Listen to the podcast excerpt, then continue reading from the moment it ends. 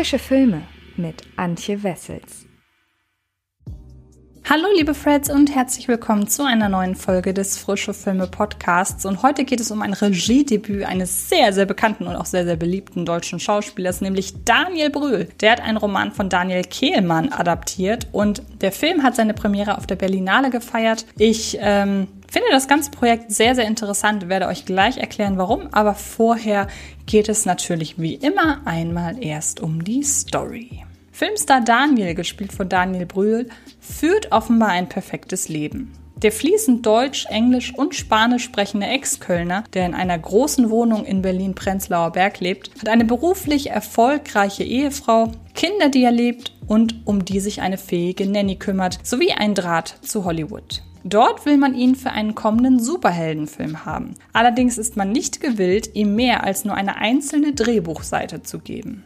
Vor dem Vorsprechen macht Daniel einen Abstecher in seine Stammkneipe. Dort will er in Ruhe seine Dialoge durchgehen. Allerdings hat Daniel nicht die Rechnung mit Bruno, gespielt von Peter Kurt, gemacht. Der Fremde kritisiert Daniel für einen seiner ersten Filme, eine Auseinandersetzung mit Ostdeutschlands Vergangenheit aus westdeutscher Perspektive, dafür, wie sehr man ihn in all seinen Rollen durchschimmern sieht und dafür, dass er ein nerviger Nachbar sei. Daniel bemüht sich um freundliche, aber bestimmte Antworten. Doch Bruno bohrt immer weiter und lässt erkennen, dass er noch viel, viel mehr über Daniel weiß. Ich glaube, ich muss los. Ihr Flug geht erst halb zwei. Sie haben doch noch Zeit. Woher wissen Sie das? Wir Stasi-Leute wissen sowas. Ich kann in eure Wohnung sehen. Von meinem Fenster aus. Plötzlich konnte ich nie mehr wegsehen. Das hat mich fast wahnsinnig gemacht. Wir sind hier, weil du mir was sagen willst. Also sag's mir oder halt die Fresse. Okay.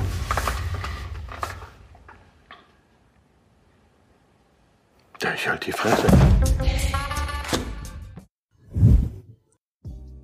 Noch vor seinem vielleicht berühmtesten Roman Die Vermessung der Welt, den Detlef Buck in bestechendem 3D verfilmt hat, feierte Schriftsteller Daniel Kehlmann seinen internationalen Durchbruch mit dem doppelbödigen Ich und Kaminski. Der wiederum wurde 2015, zwölf Jahre nach Erstauflage des Romans, mit Daniel Brühl in der Hauptrolle fürs Kino adaptiert. Brühl, und so schließt sich der Kreis, holte sich für sein Regiedebüt letztlich Daniel Kehlmann ins Boot. Er feiert hiermit sein Debüt als alleiniger Autor eines Kinofilms. Somit ist nebenan das kuriose Produkt zweier in ihrem Metier sehr erfahrener Männer, die nun gemeinsam einen ersten Tango außerhalb ihres üblichen Tanzbereiches absolvieren. Bezüglich Brühl als Regisseur ist nebenan ein ansprechender Teaser dafür, was er noch in diesem Bereich schaffen könnte, wenn er nicht noch nebenher die Last der Hauptdarstellerpflicht übernehmen muss. Der Auftakt lässt zugegebenermaßen den Gedanken aufkommen, oh, da hat jemand Birdman gesehen. Jessica Drums, die frappierend an den Oscar-Gewinnerfilm erinnern, führen uns durch Daniels Wohnung, der angespannt an seine Blockbuster-Rolle denkt und zudem in dunkel verstellter Stimme mit sich selbst spricht. Aber nebenan löst sich von dieser bewussten oder unbewussten Referenz und Brühl findet ein gutes Händchen dafür, ein beinahe Kammerspiel zu inszenieren, in dem der dominierende Schauplatz dem Film einen prägenden Charakter verleiht, aber sich die zwei zentralen Schauspieler dennoch gekonnt in den Vordergrund spielen.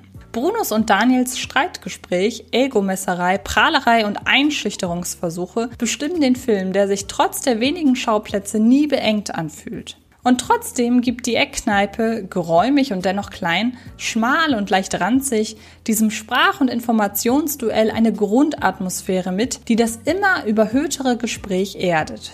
Darüber hinaus widersteht Brühl der Versuchung, aus nebenan ein Eitelkeitsprojekt zu machen. Natürlich gibt er sich den Freiraum, um in den Streitgesprächen mit Bruno auch mal im Rahmen eines erzürnten, verletzt oder verwirrten Monologs seine schauspielerischen Muskeln spielen zu lassen. Dennoch überlässt er ganz klar Peter Kurt als Bruno die prominentere Person. Und Kehlmann darf ihm nicht nur pampige kleinliche Sticheleien in den Mund legen.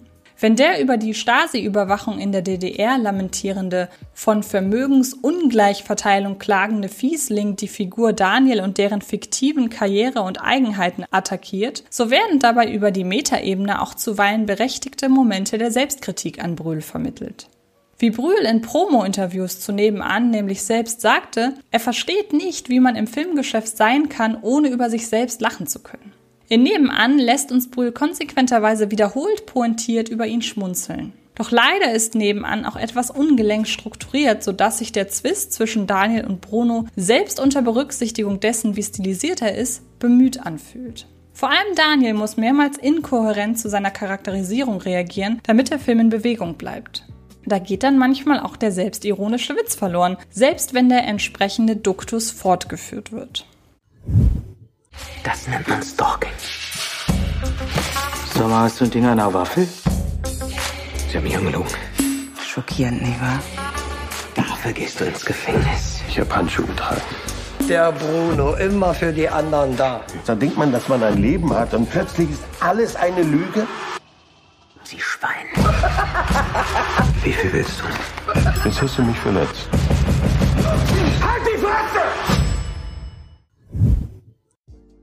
Der für mich reizvollste Aspekt dieses Twists? Wenn sich Bruno in die Karten blicken lässt, weshalb er sich in Daniels Leben einmischt, nennt er als einen Grund, er habe es einfach satt, dauernd von Daniels Dramen zu hören.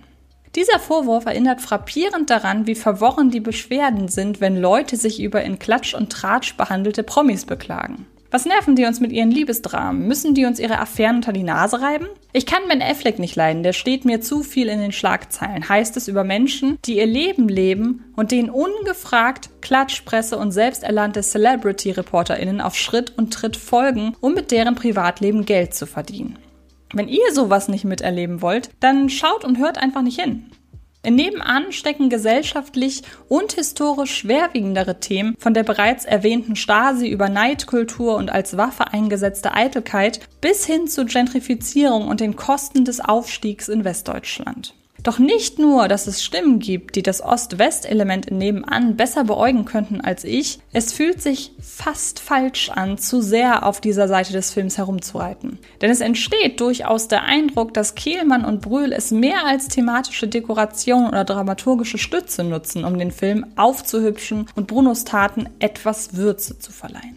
Letztlich kommt nebenan nämlich wiederholt auf das Branchen-Meta-Element zurück, sowie aufs allgemeine Neidthema. Diesen Aspekten gibt er mehr Raum und Tiefe.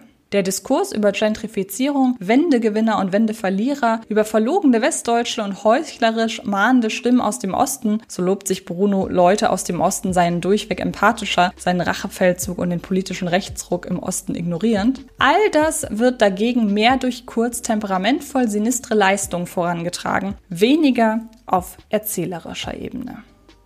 Kommen wir also zu einem Fazit. Nebenan ist ein reizvolles Regiedebüt, mit dem Daniel Brühl mit sich selbst, den Pressereaktionen auf ihn und mit den weiterhin bestehenden Anspannungen zwischen Ost- und Westdeutschland abrechnet.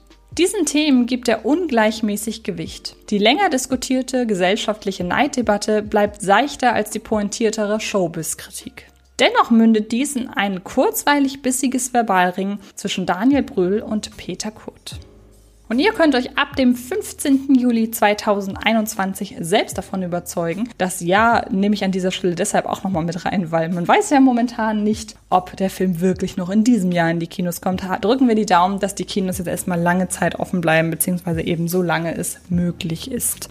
Parallel zu nebenan starten noch andere Filme diese Woche. Und zwar Fast and Furious 9 unter anderem Minari oder auch Space Jam 2. Zu Minari existiert bereits ein frische Filme-Podcast. Zu Fast and Furious 9 habe ich ebenfalls einen aufgenommen. Und ab Donnerstag könnt ihr dann auch hören, was Space Jam 2 denn so kann. Denn dazu gibt es ein etwas längeres Embargo. Ich bedanke mich sehr fürs Zuhören und dann hören oder sehen wir uns in den nächsten Tagen garantiert irgendwo im Internet. Macht es gut und bis bald. Das war Frische Filme, der Podcast von Fred Carpet.